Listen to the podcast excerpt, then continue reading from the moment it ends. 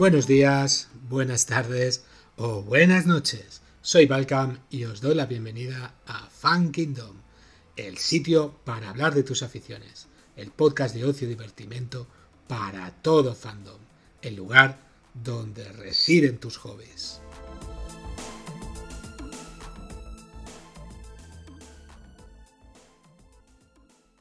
Muy bien, pues eh, hoy toca una cosa que no habíamos hecho nunca aquí en Fan Kingdom. Fuimos ayer al estreno de una película, exactamente de la película de Dune de Denis Villeneuve. Eh, no todos, desgraciadamente no pudimos estar todos, pero sí la mayoría. Y nada, hoy estamos grabando aquí el programa de, lo que nos ha parecido la película y, y vamos a intentar dar nuestra, nuestra opinión, nuestra versión, tanto de la película como las películas antiguas, como es por supuesto del libro de, de Frank Herbert.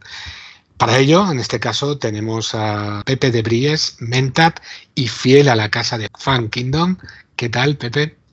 Jail Duque, aquí estamos, un, un poco más y, además un tema interesante. Eh, yo creo que tenemos, tenemos para decir cositas de la película. Sí, sí, sí, tenemos para decir muchas cositas.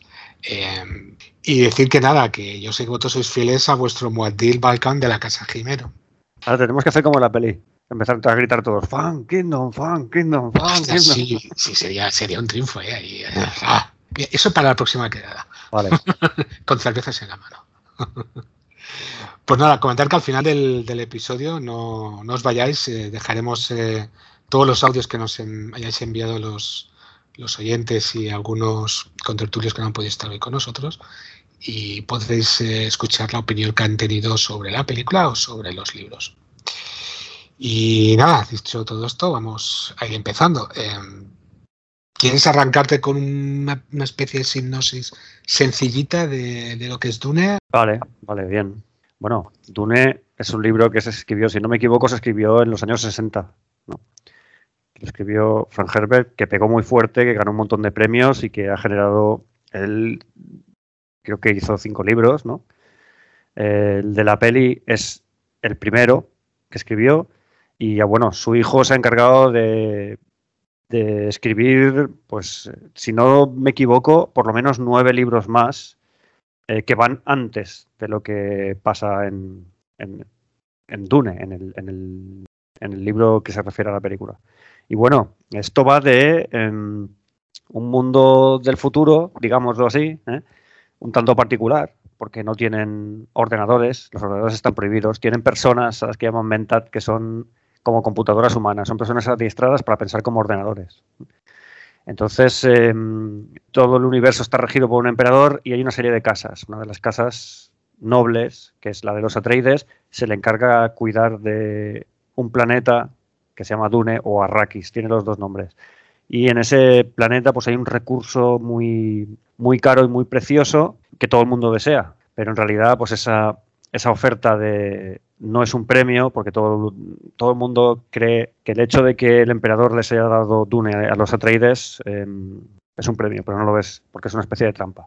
Entonces los sacan de su planeta natal, que es Caladan, los meten allí, no tienen equipo, no tienen nada, tienen que hacerse con la gente, con el territorio, y al final, pues nada, sufren un ataque de sus enemigos tradicionales, que son los Harkonnen. A resultas de eso, pues quedan prácticamente descabezados, eh, son derrotados completamente.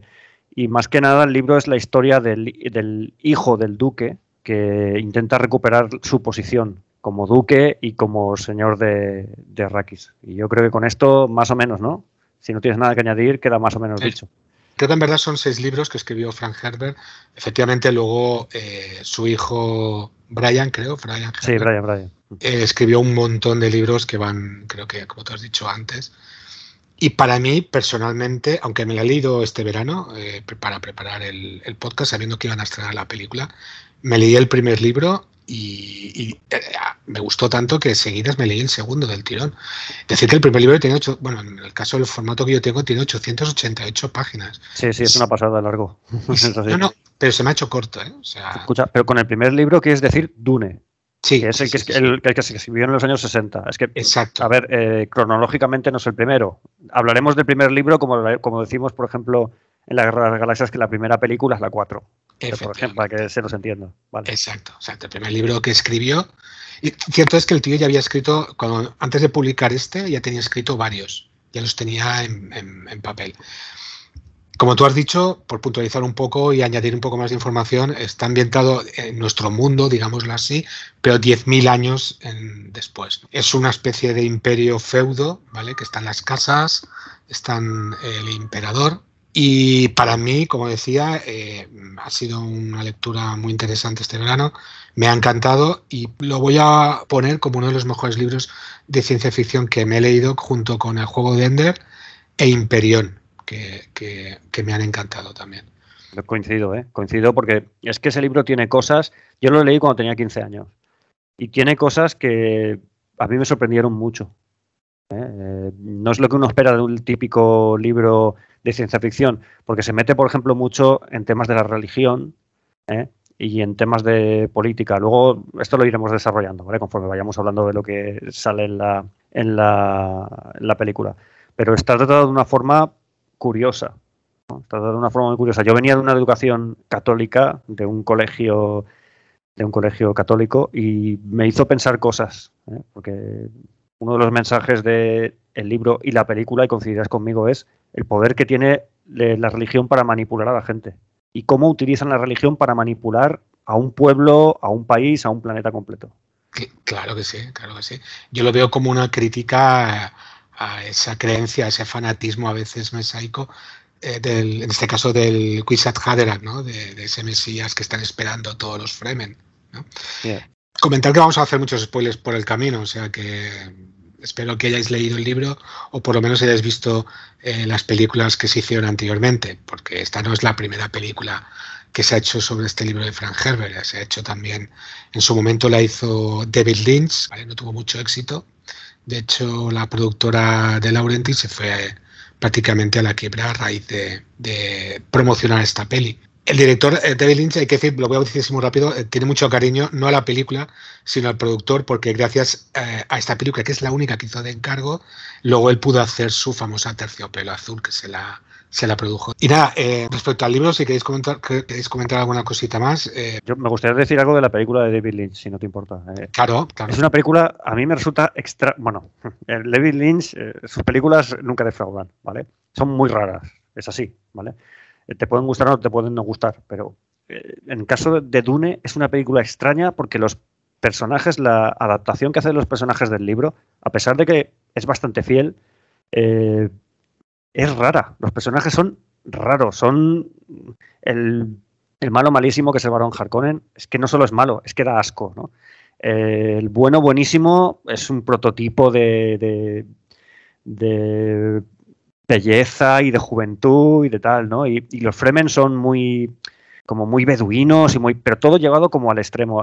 Alguien me comentó hace poco que David Lynch es un poco como como Tim Burton, ¿vale? Que le gusta tiene su estilo y, lo lleva todo así a ese extremo, ¿no? Entonces, le, gusta retorcer un poco su, estilo. Entonces, yo hay escenas de la película de David Lynch que digo, joder, es que está muy bien convertido el libro, pero sin embargo, yo jamás me lo habría imaginado así. No sé si estás de acuerdo conmigo. Sí, sí, tiene una estética muy peculiar y una forma de hacer las cosas muy, muy de David Lynch. Eh, em, respecto a lo que decías, eh, esta, esta película de David Lynch sí que, digamos, resalta un tema que sale en el libro por Frank Herbert ligeramente, pero lo trata, que es un poco eh, la homofobia. Tiene un poco como de homofobia, eh, en este caso al, al, varón Harkonnen, y en la película se nota mucho. la película de Billy se nota mucho. Aquí en la nueva película de es como más.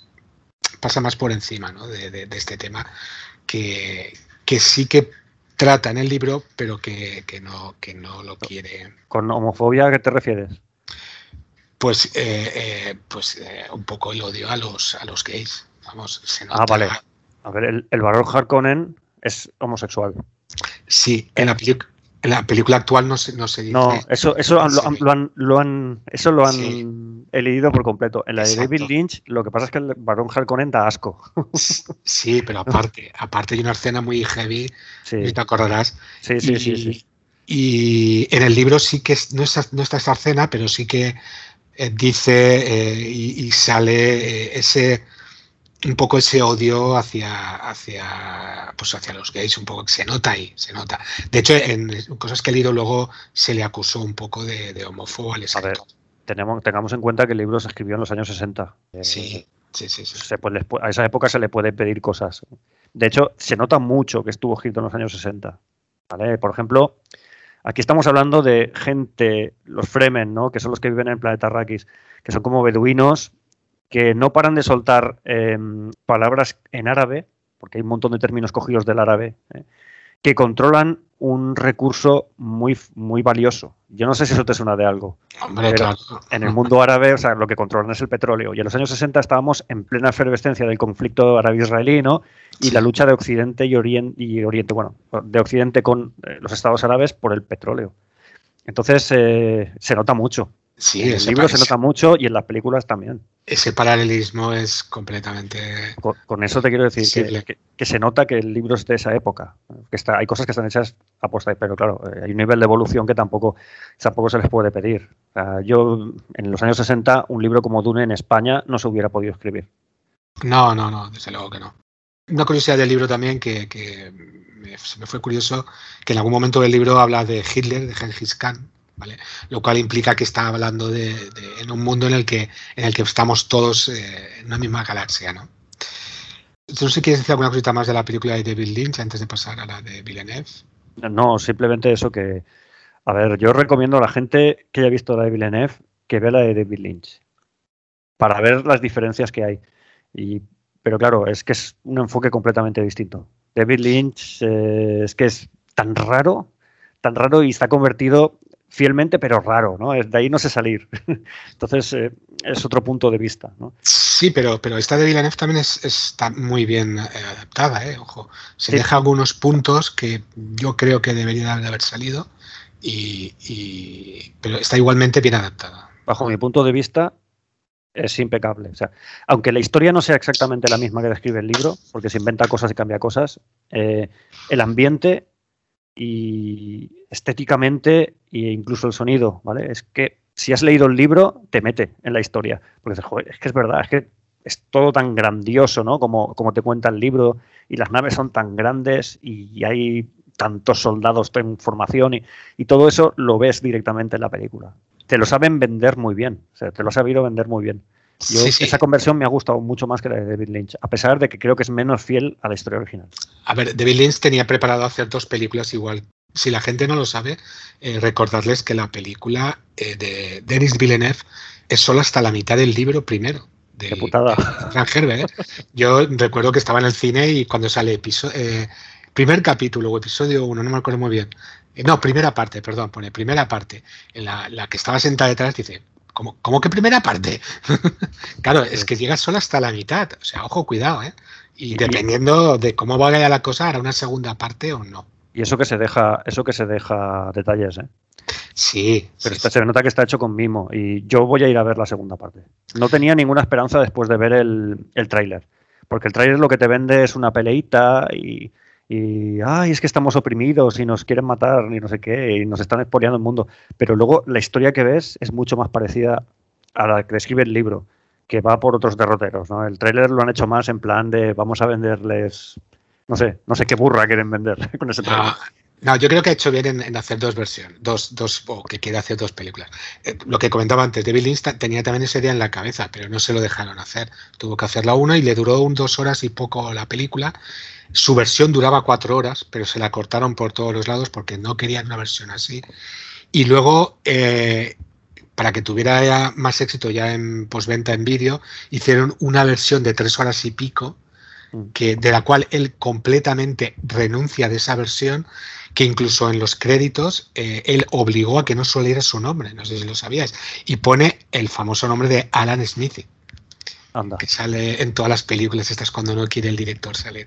Sí, Pues no, no, eso no lo sabía. Escúchame, ¿cuánto dura la, media película que nos ha hecho Villeneuve? Mi primo. Dos horas treinta y cinco minutos. Dos horas treinta y cinco. Pues sinceramente, yo oí a varias personas en el cine que dijeron que se les sobraba los últimos 20 minutos, pero a mí se me hizo corta, ¿eh? A mí se me hizo corta la película. O sea, pero me se me hizo corta porque conocía el libro y sabía que me faltaba más. Y digo, yo estaba ahí pensando, que abarque un poco más, que abarque un poco más, que enseñe un poquito más ¿no? de la película. Yo creo que es recomendable haberse leído el libro para ver esta película. Eh, porque yo además pregunté cuando terminó, pregunté a mi derecha y a mi izquierda, estaba Copperpot también allí con nosotros, ¿no? Le pregunté, él no se había leído el libro, y me dijo que había entendido la historia. Y le pregunté a mi mujer, que era la que tenía a la izquierda, y me dijo que sí, que también, que la historia se había entendido. Me, hizo, me hicieron, los dos me hicieron preguntas, ¿eh? a lo largo de la, alguna preguntita, si para centrarse un poquito. Pero luego en el metraje se explicaba lo que, lo que les estaba diciendo yo. Pero sí que, claro, cuando has leído el libro, ves que hay detalles que no se, no, que no los nombra o los pasa, eh, directamente los pasa por alto y cosas por el estilo. Para que la gente lo sepa, eh, se va a hacer un spin-off en HBO que será de Sisterhood, que es un libro que va antes, que, yo no he encontrado en español y creo que tú te has leído en, inglés, ¿no? Se forma parte de, la tríada de las escuelas, eh, que son tres, son tres libros. Uno habla sobre los Mentats, se llaman Mentats, Mentats of Dune, el segundo, Sisterhood of Dune, y habla de las Bene Gesserit, que son una especie de hermandad de brujas, por decirlo rápidamente. Brujas realmente lo que hacen es manipular a la gente, sugestionarla, ¿no? Y con el poder de la mente dominarlos. Y bueno, con el poder de la voz, porque tienen ese poder, ¿no? De, te dicen una cosa y tú tienes que obedecer, tienes ese impulso. Y el tercer libro es el de Navigators of Dune, que es el de. Mm, bueno, Navigators of Dune sería realmente, que es el, que habla de la cofradía espacial, ¿no? Y cómo y de los viajes espaciales, porque aquí los viajes espaciales no son como nos imaginamos, son a mano, porque los ordenadores están prohibidos. Entonces necesitan, eh, los navegantes necesitan unas drogas especiales, entre ellas la especia melange, que solo existe en Arrakis, ¿no? y por eso es tan valiosa, eh, para poder mm, trazar las cartas y no chocar contra o poder evitar obstáculos y cosas por el estilo. Entonces eso se convierte en, de alguna forma les permite como ver el futuro. Es un poco como Anakin Skywalker cuando está en la carrera de vainas, que es capaz de, evitar los obstáculos ¿no? Eh, con la fuerza, pues aquí en vez de la fuerza, tú tomas la especia esta y, te vuelves como, como omnisciente, ¿no? Puedes saberlo todo, puedes eh, con cualquier cosa.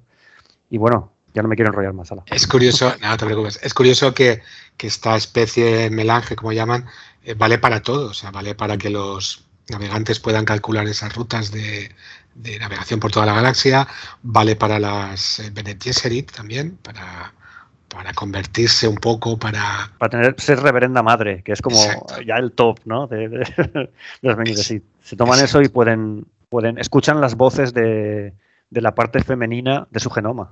Son capaces de acceder a los recuerdos de, de las mujeres de su línea, de su línea mitocondrial, digamos, ¿no? Materna. Entonces, eh, claro, eso les confiere pues mucha sabiduría y, además poderes y tal. Si la melange está.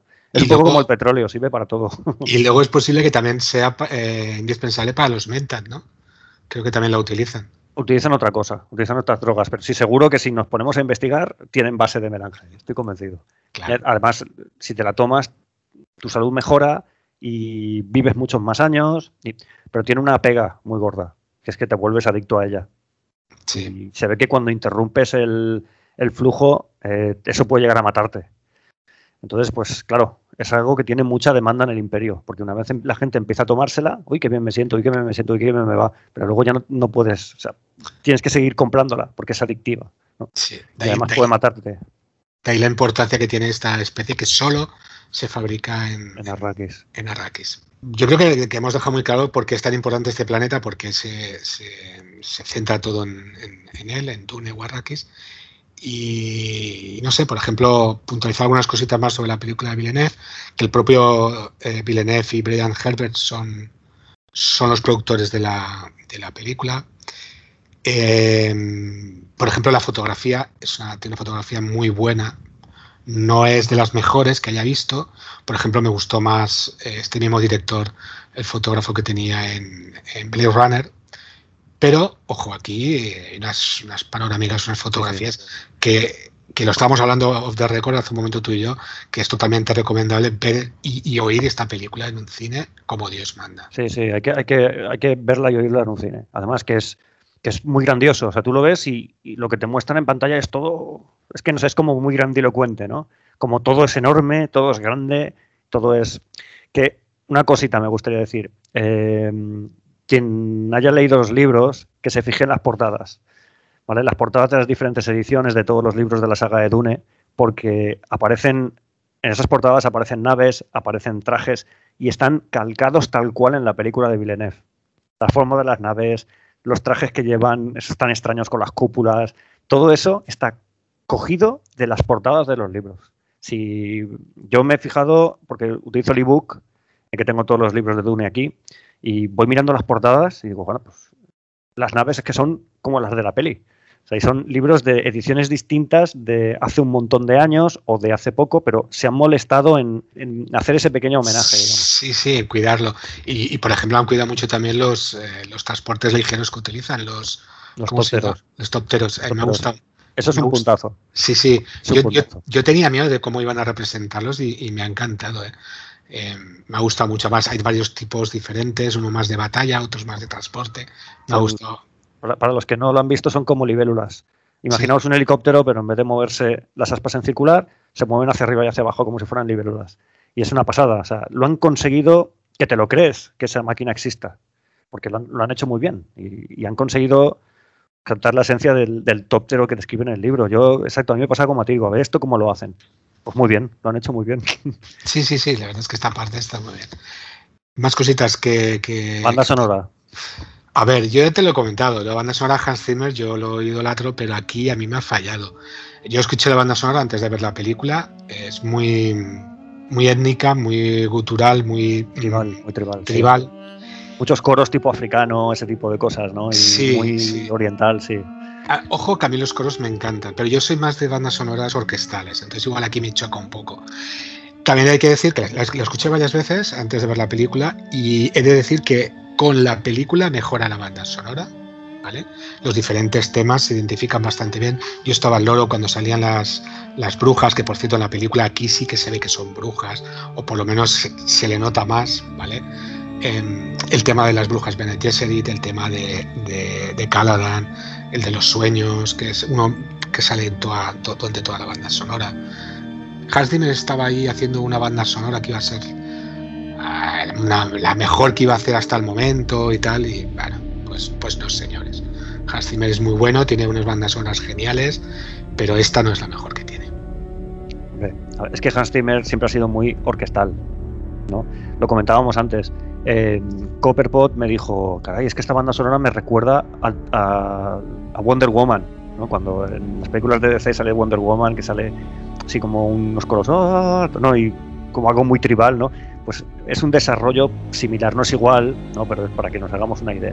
A mí me gustó porque la vi muy bien adaptada a, la peli, al metraje, a lo que ocurre y además porque no era convencional.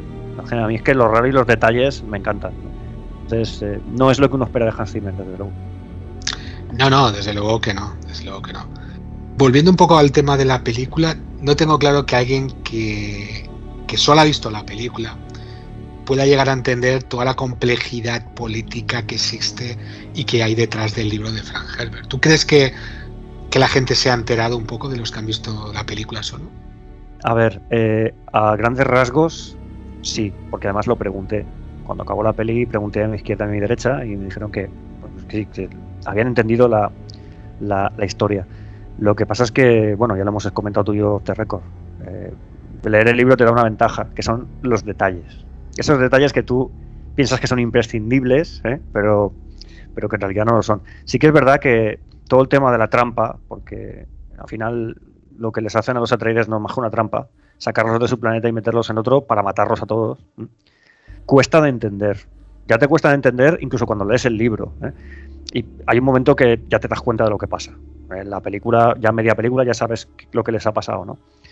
Y de hecho, hay una analogía muy buena, porque hablando un poco de uno de los personajes, el, abuelo, el, digamos que mm, la casa Atreides está regida por un duque. ¿eh?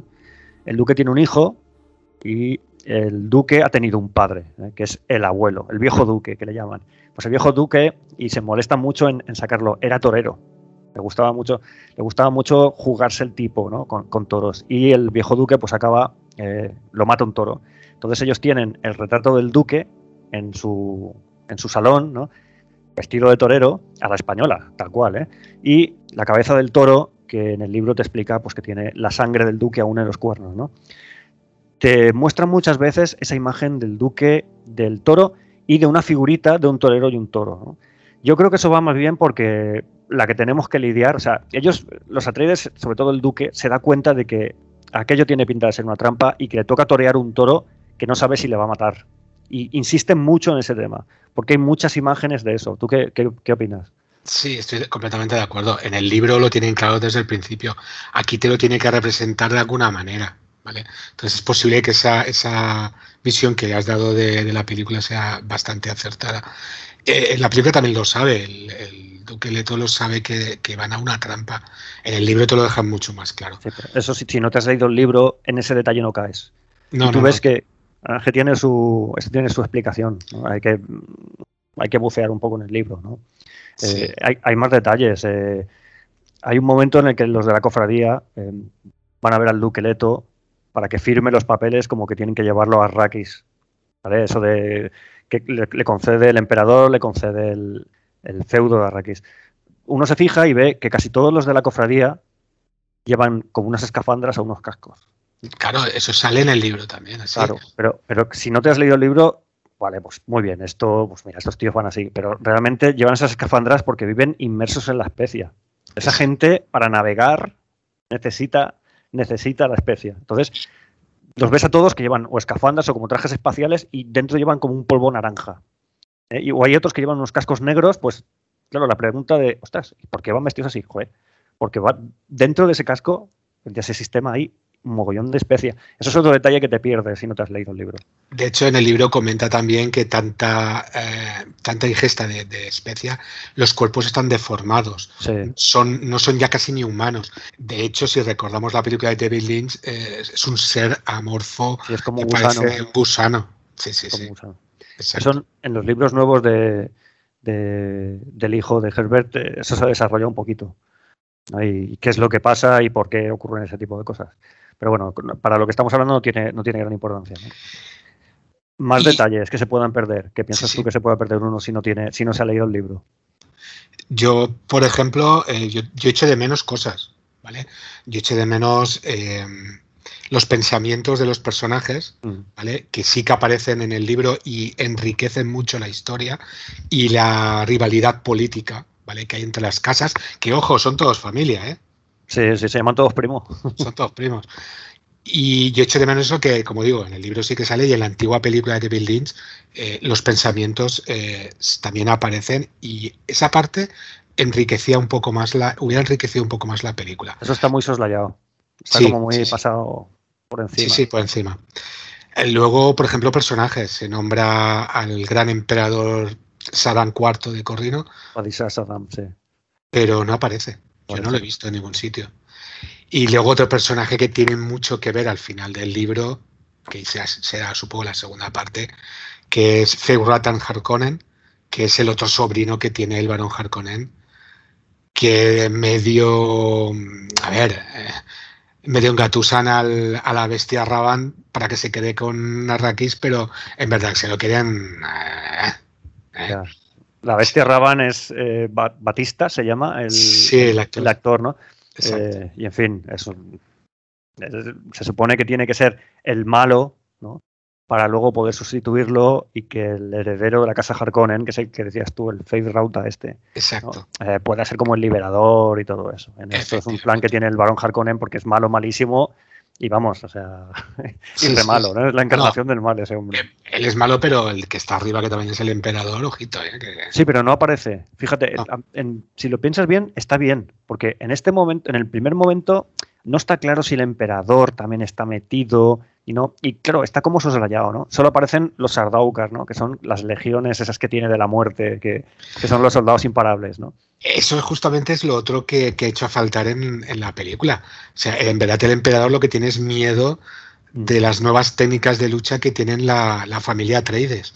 Sí, entonces y que, el Luke Leto es famoso. Es famoso no es eh, tiene partidarios entonces, lo que tiene es como envidia y le da miedo que pueda llegar a tirarlo del trono. No sé, es la conclusión a la que llegué yo. ¿no? Por, un, por un tema de celos, o sea, montamos un, un pifostio alucinante, porque al final no es más que eso, celos. Pero de, celos eh, completamente, pero también aparte de que de, esa parte que han eludido también en la película, que la han pasado por encima, que es ese, esa forma de luchar, ese entrenamiento que utilizan mm.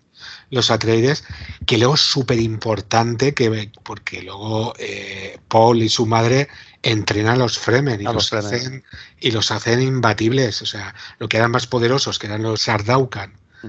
que eran de lo, del emperador, de repente se convierten en, luchadores normales. Sí, el caso es que los Atreides, aunque son una casa no demasiado militarista, porque yo diría que los Harkonnen, que son sus enemigos de toda la vida, que son que se odian, eh, son mucho más militaristas. ¿eh? Sin embargo, pues tienen, han conseguido cierta potencia militar y encima pues tienen prestigio y tal, pues hay que eliminarlos como sea. Y al final es lo que pasa. Lo camuflan todo de una vendetta entre casas, pero sin embargo el emperador pues está ayudando a los Harkonnen a destruir a los Atreides, ¿no? Claro. Y al final todo va de eso. Es lo que decías tú, la política, toda la, política.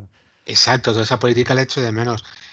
Eh, no sé, eso es lo que me, faltaría un poco en, la película. Yo eh, comentaría el tema de la religión, ¿vale? Ya lo he comentado antes, pero en, el, en la peli se ve, pero también está pasado como muy por encima. Y fíjate lo que hacen. O sea, la, la, religión que demonizan no es la cristiana, porque los cristianos no hablan en árabe. Fíjate, fíjate, o sea, la mala hostia que tiene eso. ¿eh? O sea, la, religión manipuladora y que sirve para controlar y qué tal, es una religión en la que se habla árabe y que cada uno saque sus conclusiones. Y eso no lo decimos nosotros, lo dice el libro. Y lo hay en la peli. Y hay una yihad. sí, la yihad, la guerra. Hay que decir hay que decir con respecto a la yihad dos cositas. Primero, que el protagonista, Paul, ¿vale? Que es el, heredero del duque que intenta recuperar otra vez el, planeta.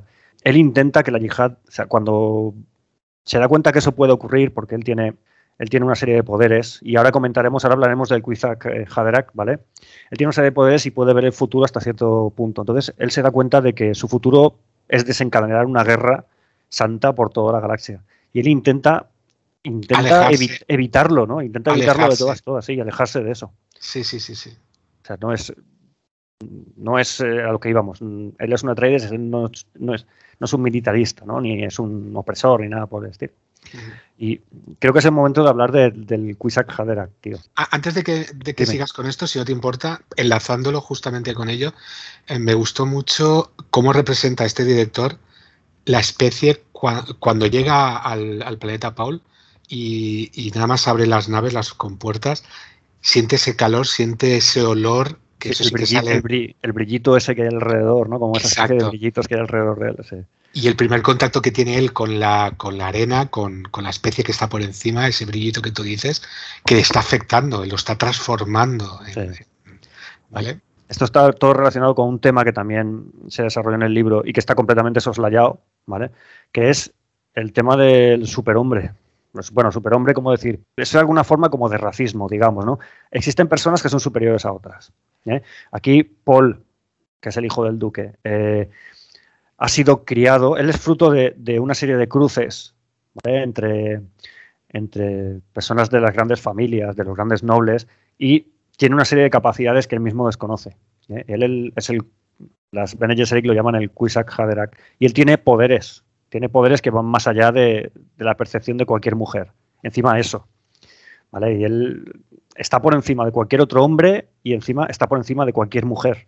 Pero, pero ojo, las Bene llevan eh, años, años buscándolo, pero no, están buscándolo a él, están buscándolo a una mujer. Por eso quieren que engendre eh, a una mujer, una mujer. Pero en este caso, la Bene eh, Jessica, Jessica por, desobedece, ¿no? Y decide desobedece por complacer a su, a su duque, porque lo ama, ¿no? Y le da uno, le da un varón. Y ahí es donde nace la, eh, bueno, pues el, Mesías, ¿no? Un poco que, tiene, tiene, además muchísimos nombres, ¿eh? Ahí lo llaman el Lisan al-Gaib, ahí lo llaman eh, Usul, que es como, digamos, el, pilar. Ahí lo llaman eh, Muabdib, que es el ratón del desierto. O sea, tiene, él tiene mil nombres, como por ejemplo, el ratón, perdona, que no, lo dice en ningún momento en la película de Villeneuve, pero sí que sale el ratón muchas Sí, sale varias veces. es, una imagen que a él le gusta mucho, el ratón, este canguro del desierto. Sí, sí. Entonces, eh, eso está ahí. Eso está ahí y, ahí se habla de que hay personas que genéticamente son superiores a otras. Y es un punto de partida para toda la historia. Y en segundo lugar, ¿no? ya hemos hablado de los poderes ¿no? que tiene. Ah, sí, bueno, El poder que tiene es que puede ver el futuro. Sí, pero él se, él se, dispara cuando la especia, cuando él prueba la especia o la nota en el aire o lo que sea, sus poderes aumentan un montón. Y es como si se disparara. Realmente él despierta en Arrakis como, como esa especie de mesías, ¿no? Y tiene la suerte pues, de que han manipulado a la gente de Arrakis para beneficio de la casa Atreides y ya les han dicho que el hijo del duque es como un mesías y que la duquesa es la madre del mesías y todo eso, ¿no? De ahí se han trocado un poquito con el tema de la manipulación utilizando la religión. Lo cual hará que esta película no le guste a mucha gente, ¿eh? seguro. Sí, es posible, pero, pero es verdad, ¿eh? totalmente, porque las, eh, en el libro se puntualiza mucho más, pero aquí dicen, sí, eh, la Bene Gesserit tal ya vino aquí para, para, ir preparando a la gente de que iba a llegar un Mesías, de que vendría con su madre, que tendría el poder de no sé qué, no sé cuántos, y, y ya los iba introduciendo, ¿no? Entonces, mm, claro, eso es una manera de... Ahí hay, hay muchas collejas a la religión. Ya en el momento que se escribió el libro, yo veo muchas collejas y sobre todo al Islam. Que todos los términos religiosos que utilizan son del Islam. Sí. Y va con mala leche. Eh, yo lo, eso lo he visto con bastante mala leche. Pero eso va todo como soslayado, ¿no? Como, no, pasamos por encima muy rápidamente. En fin. Sí, y al fanatismo un poco también, ¿no? Del que va huyendo siempre Paul. Que una cosita, la yihad. Eh, la yihad, eh, tenemos una percepción en Occidente distinta de la que tienen los musulmanes de la yihad. Hay dos tipos de yihad. La yihad mayor, que es la lucha del creyente por permanecer fiel al Islam. Y luego la, la, yihad menor, que tiene menos importancia, que es la guerra santa como la, entendemos nosotros, ¿no?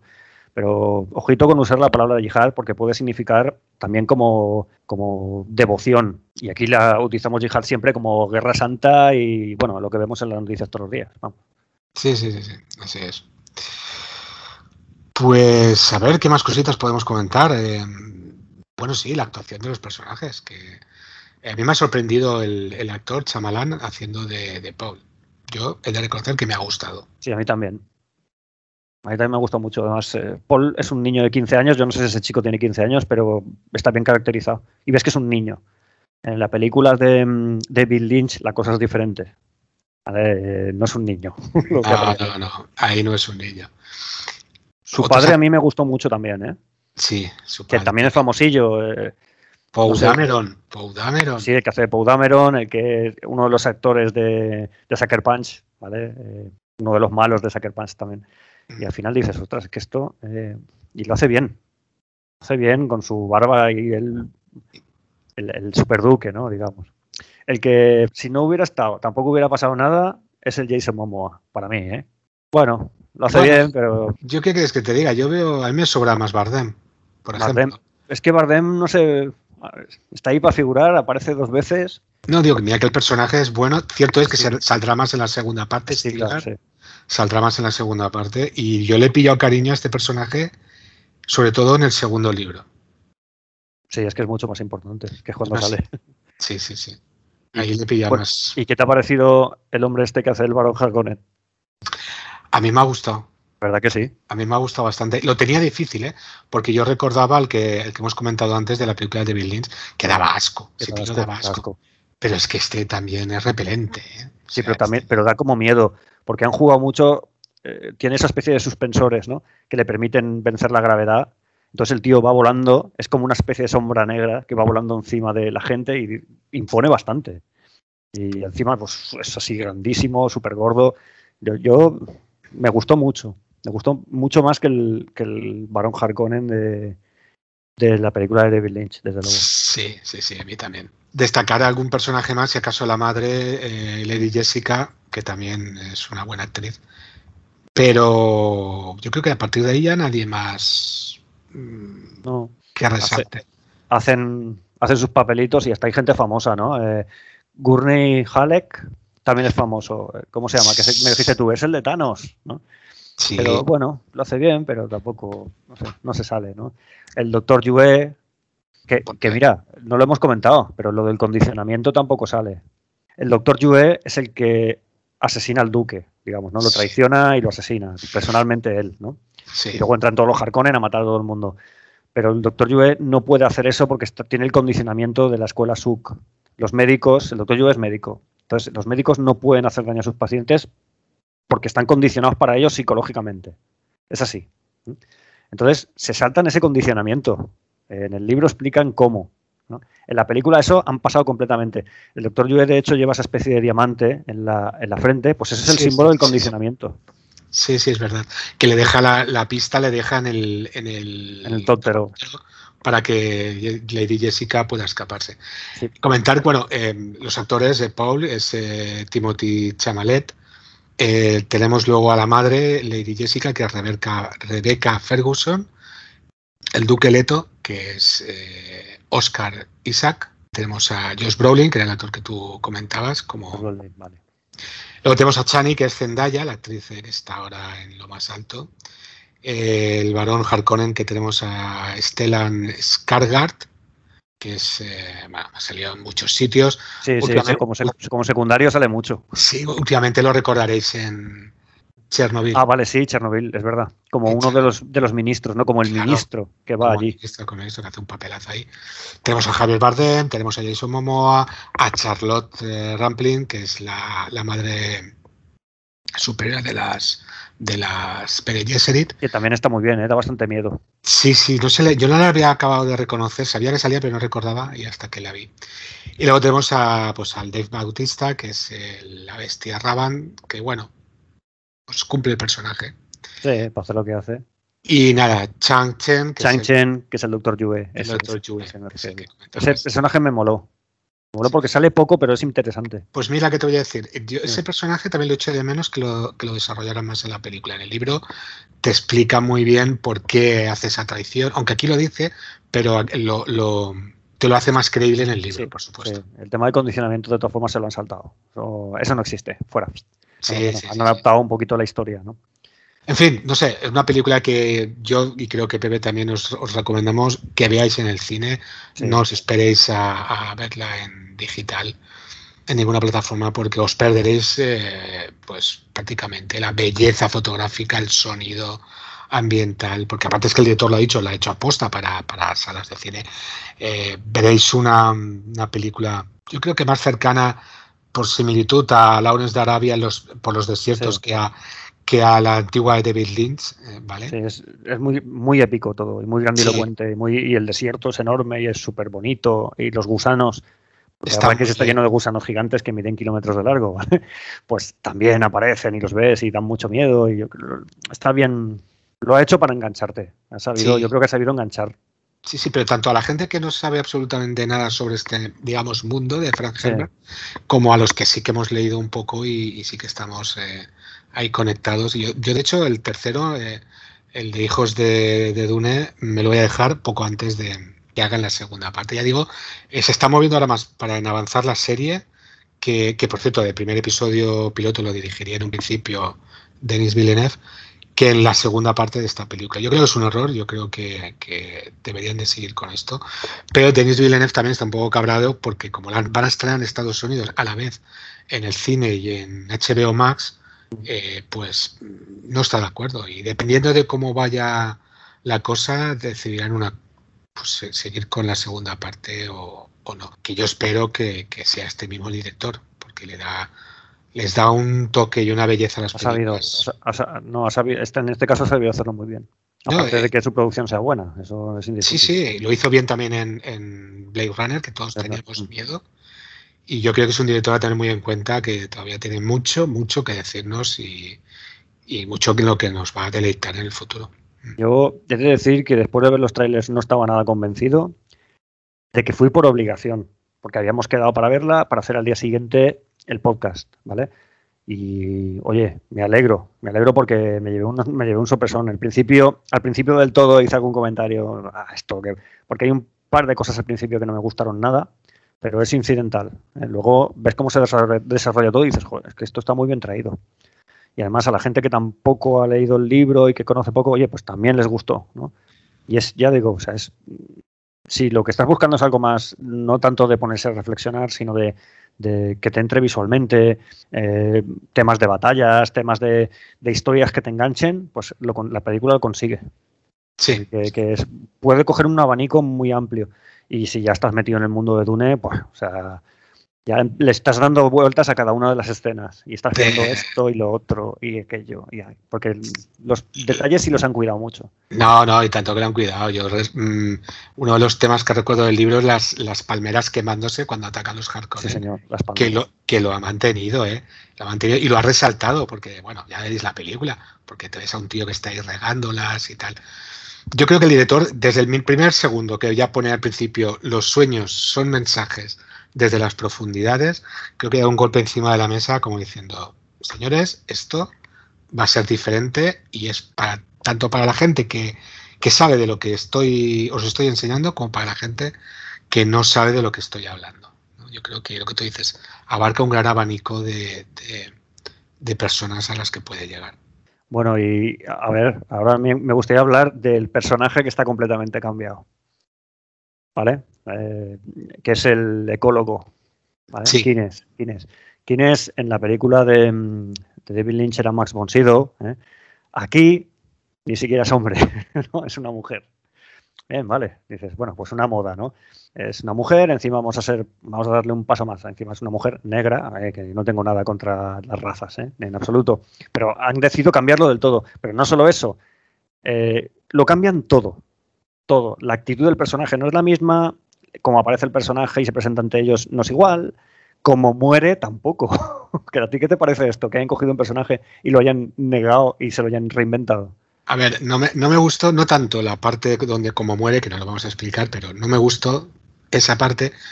Me gustó menos la escena del principio, cuando tienen la primera reunión los Atreides con los Fremen, que en la película es un momento que llega que llega eh, Bardem, habla dos cosas, mm, escupe, ya veréis por qué, ah, y, poco más. Pues esa escena justamente eh, me gustó mucho más en, y creo que dice mucho en el libro sobre la reacción futura entre esta familia eh, de los Atreides con los Fremen.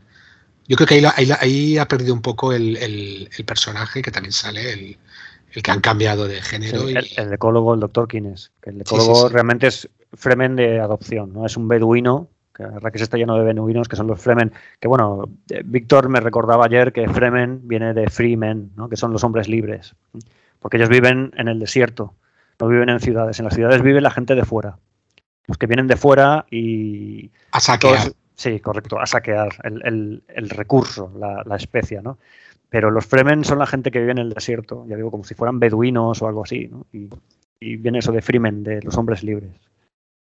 Sí, sí, está bien. Pues no sé, yo creo que mm, hemos dado un buen repasito, no hemos contado, no hemos hecho muchos spoilers, hemos hablado un poco por encima de la película antigua, de la película nueva, del libro.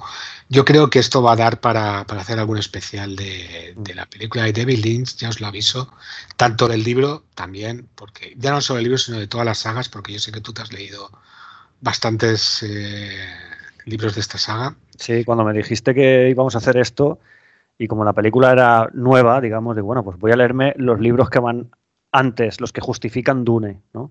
Y empecé, empecé y me he leído ocho. no, pero para tener conocimiento de causa. No, no, sí, sí, sí, sí, te lo este agradezco. yo afirmo que con después de haberlos leído todos y tener una idea general de por dónde van los tiros, la película está bien. Está muy bien. Está muy bien. Divierte y además está bien traída. Yo, yo reconozco que estaba contento por, por haberme leído los dos primeros, pero claro, no, no llego a estos niveles de, de, lectura. Y encima, empecé, empecé, No, en inglés no, solo, solo tres en inglés, que son los tres que nos han publicado en España, los de la trilogía de las, de las eh, escuelas. Me vino muy bien, porque digo, así practico un poco de inglés, que hace mil años que no. Pues el primero es el que van a hacer la serie, el de las... Sisterhood of Dune. Pues es la historia de las Bene Gesserit de esta especie de hermandad de brujas que se dedican a cruzar a la gente para obtener el hombre perfecto, ¿no? El Quisak Haderach, que es Paul. Aunque, en fin, eh, según ellas tenía que ser un par de generaciones después. A lo mejor eso tiene que ver con el hecho de que los poderes de Paul son imperfectos, porque puede ver el futuro hasta cierto punto. Y luego hay cosas que le cambian, ¿eh? que, le cambian mucho. Él se ve muerto a veces, él se ve que le enseña a una persona a la que luego él mata, que es realmente que le introduce en el mundo Fremen es matar a esa persona, ¿no? Y es como su maestro, digamos, ¿no? No, yo creo que no, yo, creo que no es así. Yo creo que no es así, Pepe. Eh, el principio de la película te dice, los sueños son mensajes desde las profundidades. Ese es el primer mensaje. Y yo creo que te está diciendo que los sueños no siempre son perfectos. No siempre es como, como tú crees que son. Pero en este caso sí que lo es. Porque el, sueño que tiene con esta persona que luego mata, le está diciendo, yo te enseñaré el camino, yo te diré cómo llegar. Y efectivamente, él con su muerte es el que le enseña el camino. No se equivoca. Ojo, no se equivoca en su sueño.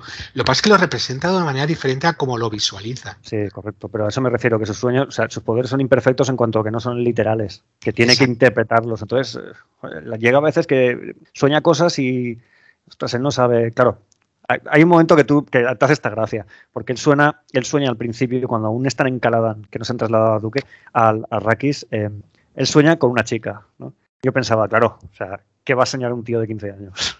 o sea, pues como una chiquilla de 15 años también, ¿no? Eh, que es Chani, es con la que se encuentra después, que es una Fremen. Tiene, tiene, da para interpretación algunas de las cosas que aparecen, sobre todo la parte de los sueños, cuando él empieza a flipar y empieza a ver cosas y empieza a ver...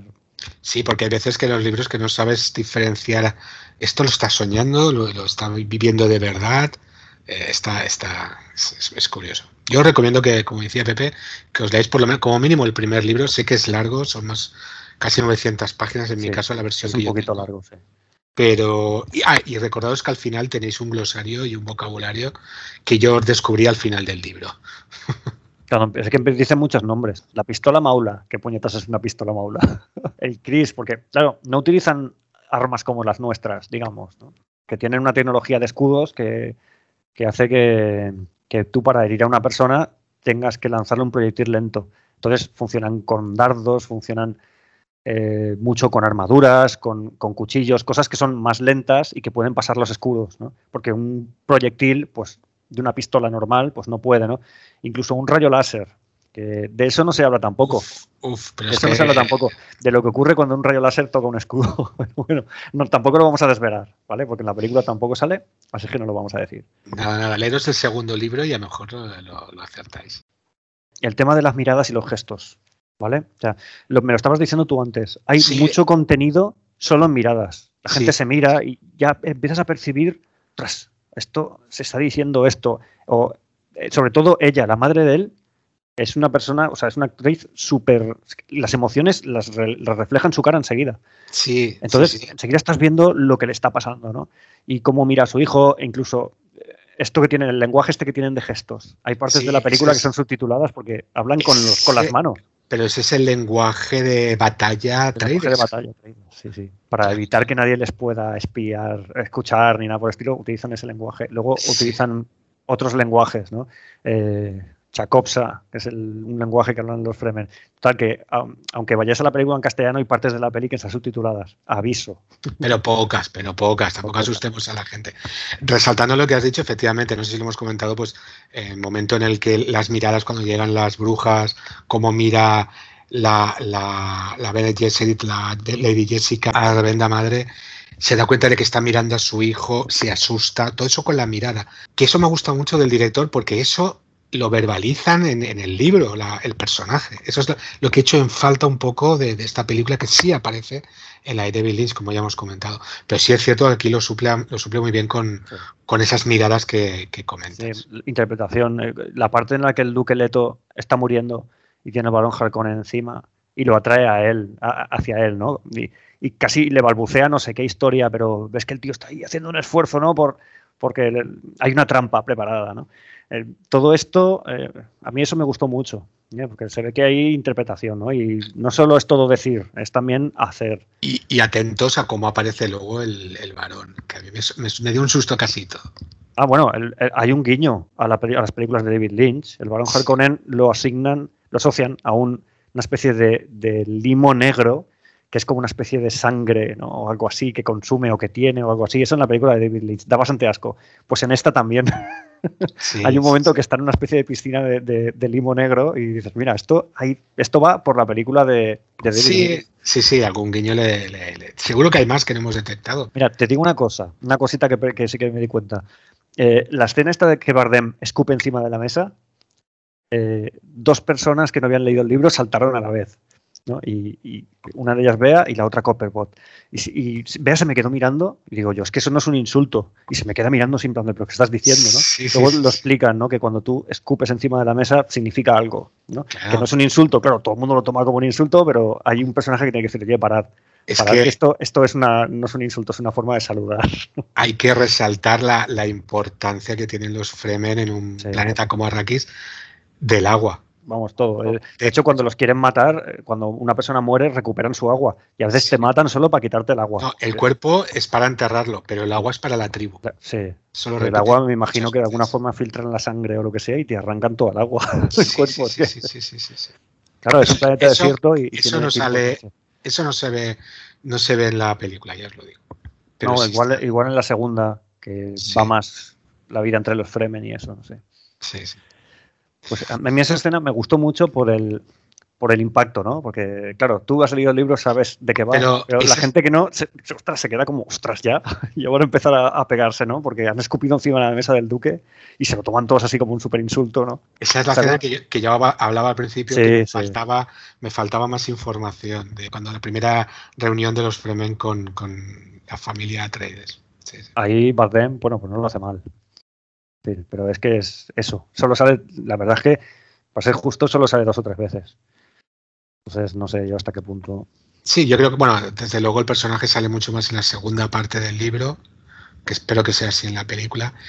Y luego en el segundo libro sale mucho, mucho más, tiene, un, tiene una relevancia muy, mucho más importante. Pues nada, Pepe, eh, muchas gracias por tener un Ventat aquí en este, en este episodio de, hoy sobre Dune. Como siempre, agradecerte tus opiniones y, tu tiempo en, el podcast. Simplemente despedirme. espero que los oyentes nos hagan caso, que se lean alguno de los libros, especialmente el primero. Leed y ir a ver la película de Villeneuve. En cine, por favor. En cine. Y sí que merece la pena. Que sí, que sí. Pues nada, eso es todo, chicos. Eh, sin más preámbulos, nos despedimos. Adiós. Adiós.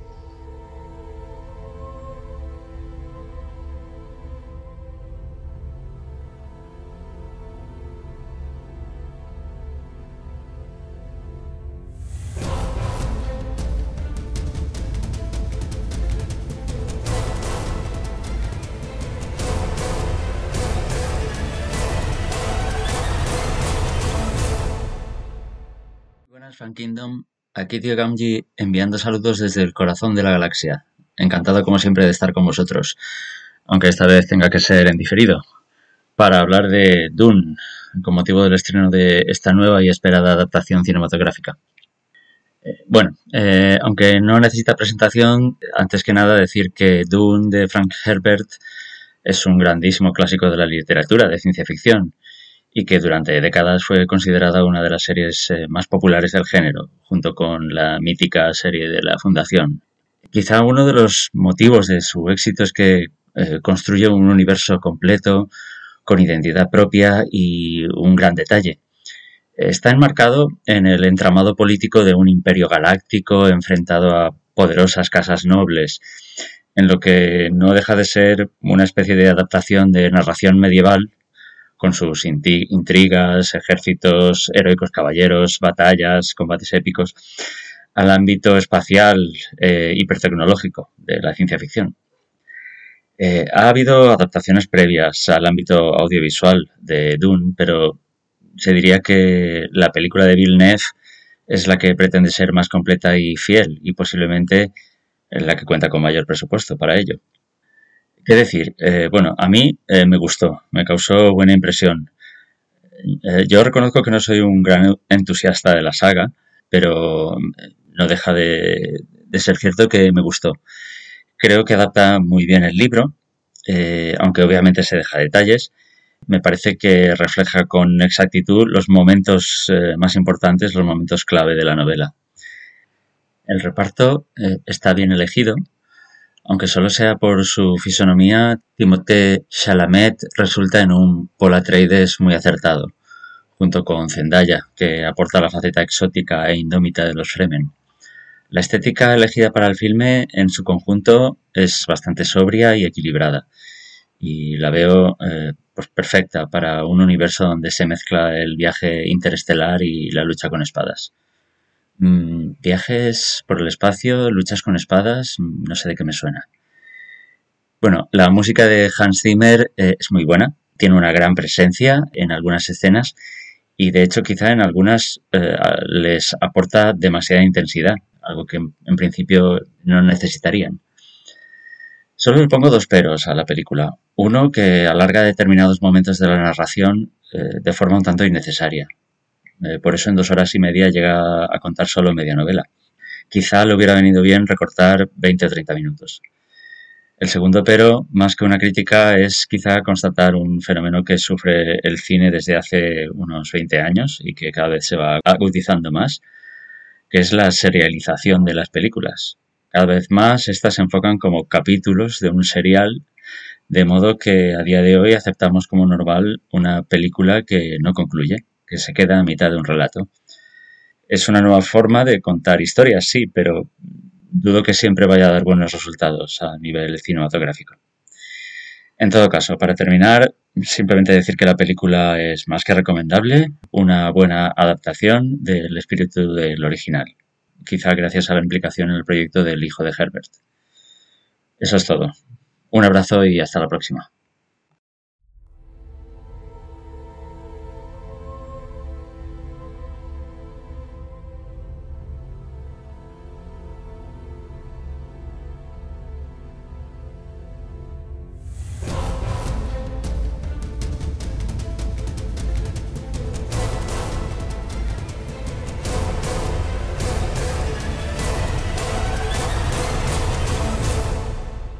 Hola, buenas tardes. Eh, nada, voy a opinar sobre la película Dune, que la vi ayer, junto, a vosotros, por cierto. Nada, decir que me ha gustado más de lo que me pensaba. Al principio sí que es cierto que me pareció un pelín lenta, pero no, luego conforme, luego cuando terminas de ver y haces un, una pequeña así vuelta atrás, en general te gusta. Contras, eh, yo no me he leído los libros, igual lo tenía que haber hecho, eh, pero no es necesario tampoco.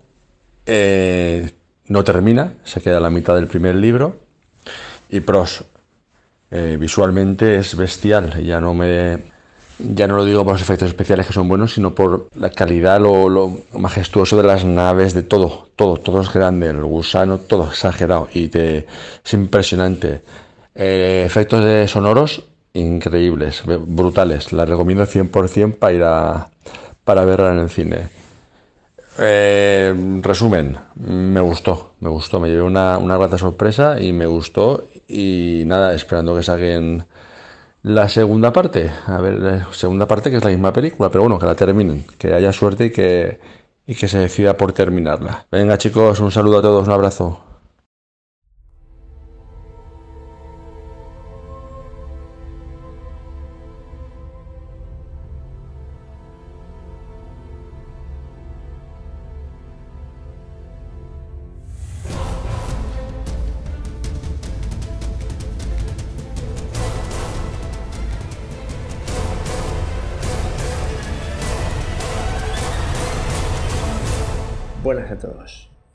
Voy a dar mi opinión de la película de Dune. Bueno, de la primera parte de la historia. Porque lo, lo que proyectan los cines es eso. Una primera parte. Algo que no me ha gustado porque te enteras al empezar la película. Lo primero, los efectos en inventación muy bien conseguidos. Superan con bastante a la versión bizarra y barroca de David Lynch. Pero bueno, la de David Lynch fue hecha en el 84 y claro, los efectos, aunque también la de Star Wars está hecha, la de El Imperio contraataca sobre los 80 y los efectos son mucho mejores. En cuanto a los personajes, están muy bien representados, excepto una o dos cosillas. Que se debe, me imagino, a los cambios que hay ahora con esto de lo políticamente correcto. Y es que el doctor Kynes o Kines es representado aquí por una mujer que no entiendo yo el cambio este, para poner ahí más mujeres cuando en la historia las mujeres tienen mucho protagonismo. Pero bueno, serán exigencias de la productora. También hay otro dato, que es que omiten personajes que en la novela salen casi al principio y aquí no aparecen para nada en esta primera parte. Como es el sobrino del, del barón Harkonnen, que he interpretado en la, en la antigua por, por Steam. Y aquí no ha salido para nada. No sé si esperarán a la segunda parte o todavía no habrán elegido al actor para protagonizarla. Otra cosa que también difiere de la novela es que omiten cosas que luego te enteras más tarde, me imagino que será para, para aumentar el, el impacto que da cuando te enteras. Y en la novela está muy claro desde el principio, pero aquí lo dejan pasar, me imagino que para eso, para que el efecto sea mayor. Luego, otra cosa que me rayó un poquillo fue la música, que la encontré bastante cargante, porque ponía ahí tensión en casi toda la película y había momentos que no, que no era de tensión, que eran las imágenes, una escena normal, pero le metían una música muy, muy potente que, no sé, si querían hacer que, que la escena fuese más, más fuerte, no sé, ya con, con la imagen en sí era bastante potente. Eso me rayó un poquillo. Lo demás me pareció bastante buena y que se adapta bastante al libro. Y los efectos y todo, claro, súper geniales. En esta época pueden hacer lo que quieran. Y lo que sí la encontré un poco lenta por, el, por la última parte, pero no sé, se adapta bien a la historia. Espero que funcione bien en taquilla, porque se ve que si va mal en taquilla no hacen la segunda parte. O la primera parte de la segunda parte, que es lo que ahora son muy aficionados a hacer. Así que en general me gustó bastante. Yo que llevo medio libro, bueno, menos de medio libro leído y se adapta bastante bien y me pareció bastante buena. Pues hasta aquí, espero oír lo que han dicho todos los demás. Un saludo a todos. Adiós.